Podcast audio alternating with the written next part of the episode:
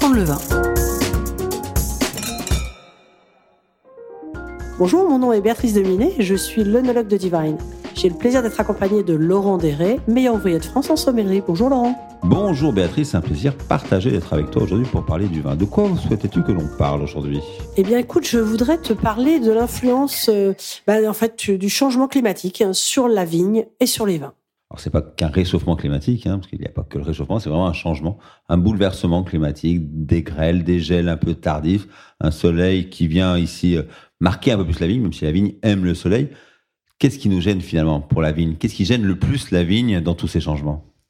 Bah écoute, euh, on aime le soleil, mais il ne faut pas qu'il y en ait trop non plus, puisqu'on parle des fois de, blocage de maturité, puisque finalement, à un moment, c'est un peu comme nous, quand on se balade sous un soleil de 40 degrés, on n'avance pas vite. Et ben, la vigne aussi finit par être ralentie si euh, le, les températures sont surtout trop hautes, trop longtemps. Encore un épisode, je dirais, euh, passager. D'une seule journée chaude, ça n'est pas gênant. La vigne, elle sait résister.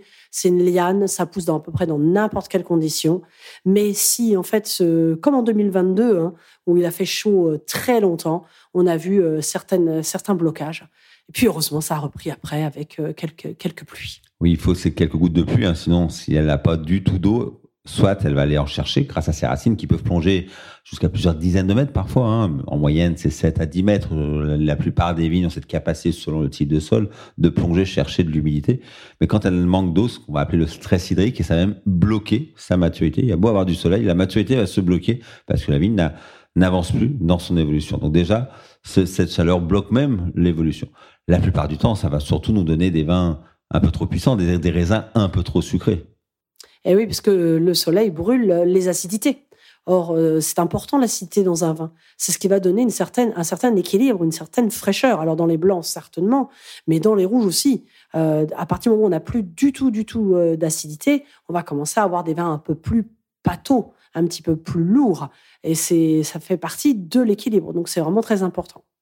Donc il est vrai que des années très chaudes, ça a un avantage, ça nous amène des raisins un peu plus concentrés.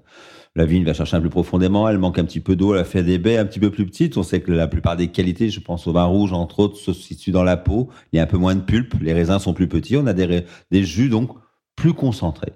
Euh, et ça va nous donner des vins avec une très belle concentration, une belle complexité qui vont avoir une tendance à se ressembler. Hein. D'année en année, hein. on aura l'impression d'être en Californie du Sud, autour de Santa Barbara, tous les ans, même quand nous sommes en pays chalonnais, par exemple, en Sud-Bourgogne. Donc le risque, il va être là avec les années. Des années chaudes, ça peut être bien pour la concentration, ça l'est moins pour la buvabilité, même si ce terme n'est pas très beau, ça l'est moins pour l'équilibre en acidité, tu viens d'en parler. Et ça va donner des vins avec beaucoup de fruits, beaucoup de gourmandise. Donc ça peut être une bonne chose, mais je crois que ce n'est quand même qu'une apparence, parce que ça a quand même posé aussi des problèmes dans le cépagement. Tous les cépages n'aiment pas le soleil. Absolument. On a pour habitude de classer euh, les cépages dans des catégories euh, suivant leur, leur précocité. Et ce qu'on appelle les cépages de première époque sont des cépages qui ont une maturité assez, assez précoce, euh, donc sont plutôt plantés nord. Ensuite, on a les, cépages de deuxième époque qu'on va retrouver dans la partie, dirait, médiane de la France jusqu'au Bordelais. Et puis, les cépages de troisième époque qu'on retrouve sur le pourtour méditerranéen. Donc forcément, c'est de se poser la question dans quelques années, est-ce que finalement ces cépages de troisième époque étaient euh, cantonnés à la partie véritablement euh, sud on va pas les retrouver un peu plus au nord. Euh, on commence déjà même à voir des cépages dans la vallée de la Loire qui étaient alors limite vraiment nord il y a quelques années et qui se débrouillent très bien maintenant effectivement, c'est une évolution. Et pour moi, c'est vraiment le plus grave de cette évolution. Donc, effectivement, il y a des problèmes de production actuels, hein, des vins un petit peu différents. Il y a des problèmes, on parlait de dérèglement climatique, hein, des grêles euh, qui viennent, des orages un peu violents, même si euh, ça manque d'eau. Ben, finalement, quand l'eau elle arrive, elle n'est pas sous la bonne forme, elle est sous forme solide et de, grêlons qui détruit complètement les vignes et tout le travail des vignerons. Il y a des gels, des gels de printemps, tous ces vignobles un petit peu fragiles euh, en, zone dite continentale ou continentale dégradée qui sont parfois la Touraine, parfois le Chablisien, parfois la Champagne, souffrent beaucoup des grêles parce que vu qu'il fait beau dès le mois de mars, dès qu'il y a un petit coup de gel au mois d'avril, les bourgeons sont déjà sortis et là c'est catastrophique pour la future production.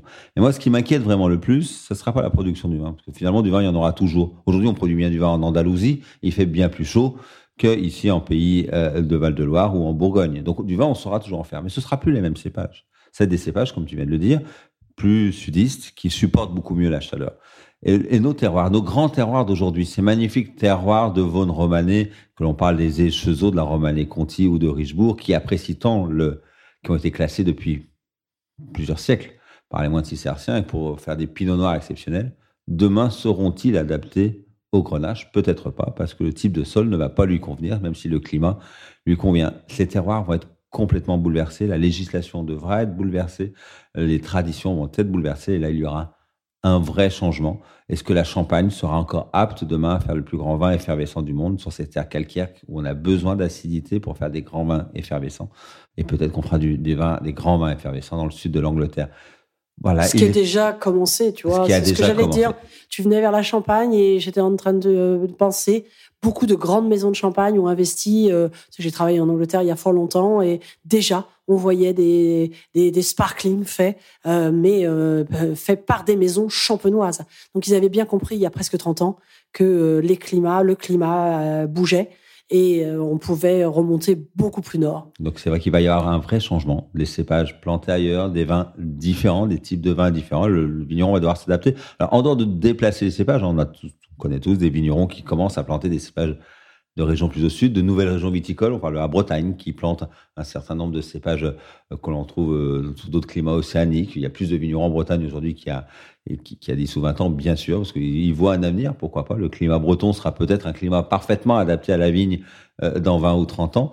Mais aussi l'INRA, hein, l'Institut national de la recherche agronomique, qui, s'occupe aujourd'hui de d'essayer de trouver les clones de, des cépages actuels qui supportent un peu mieux cette chaleur, pour retarder un petit peu l'échéance et que notre pinot noir bourguignon, bourguignon puisse rester maître en Bourgogne, mais il va falloir trouver les clones qui supportent un peu mieux la chaleur, qui supportent un peu mieux le stress hydrique. Et c'est la même chose pour le, Merlot à Pomerol ou, ou, le Cabernet Franc à Saumur.